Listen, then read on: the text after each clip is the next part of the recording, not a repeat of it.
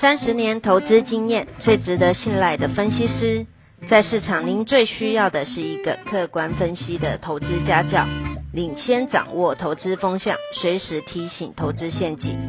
亲爱的粉丝朋友们，一定要记得要按订阅，并且开启小铃铛，才不会漏掉蔡总每一天对盘市精辟的解析哦。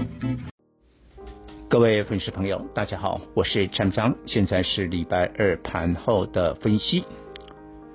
今天虽然还没有站上季线，季线的压力大约在一万七千零五十点，但是今天已经攻上了万七，收在一七零三四，大涨了一百四十点。昨天礼拜一，我的专题告诉大家，台股的中期反弹呼之欲出，大家要做好因应的变化。那我认为很快的，大盘就会站上季线，当然短线可能会震荡，震荡之后只要量继续的放大，今天量不错了，三千亿，但是还是不够，严格来讲，三千三百亿是最起码的。另外，我也希望看到融资明显的增加。那基本上，我个人研判，虽然从一六一六二点以来的反弹，现在大概已经涨了差不多九百点了，但是呢，只有少数的投资人有加码，大多数的人还是观望之中。为什么？第一个成交量没有明显增加，第二个融资没有增加，再过来我就举外资的进出为例，外资从一八零三四这个最高点以来调节卖超台股将近一千五百亿，但是从最低点一六一六二底部以来，它只有连同今天哦，连同今天买超的六十亿我都把它算进去了，它也不过买了一百八十亿的买超。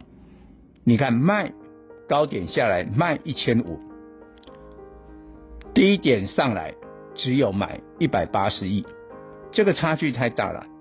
这个代表说哈，连外资他都还没有真正的加码，他没有加码嘛。所以呢，更何况一般的人都观望。所以我今天要讲一个重点。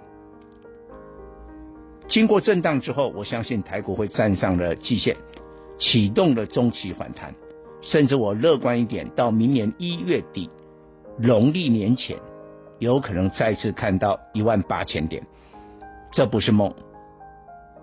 但是呢，股票的这个资金流向才是重点。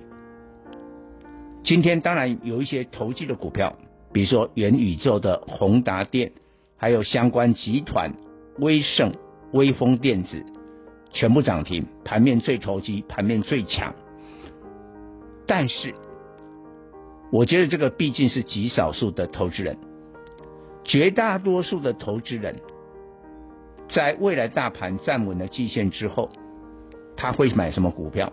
他会买高档的股票吗？不会，他会锁定低档的股票，所以资金会从高档流向低档股。我就举一个例子，我们就举正常的，我们不要举那个元宇宙的宏达电啊，被处置还强攻涨停，这样的股票不正常，不正常的股票就走不久。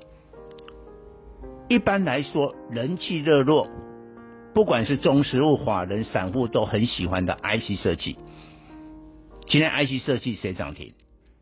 就是今年没表现四九六八的利基两根涨停了。但是谁震荡？开高之后震荡，爆大量，收盘是下跌的。创维，还有前一波很强的 MCU 微控制器。其实盛群的前三季财报很好，第三季一季还赚了三块，但今天打入跌停。为什么？他说中国低价的 MCU 来抢市场。所以盛群呢，第四季就不涨价了，就这一句话。大家认为你没有议价的能力呢，那可能会伤了一些毛利率，跌停板。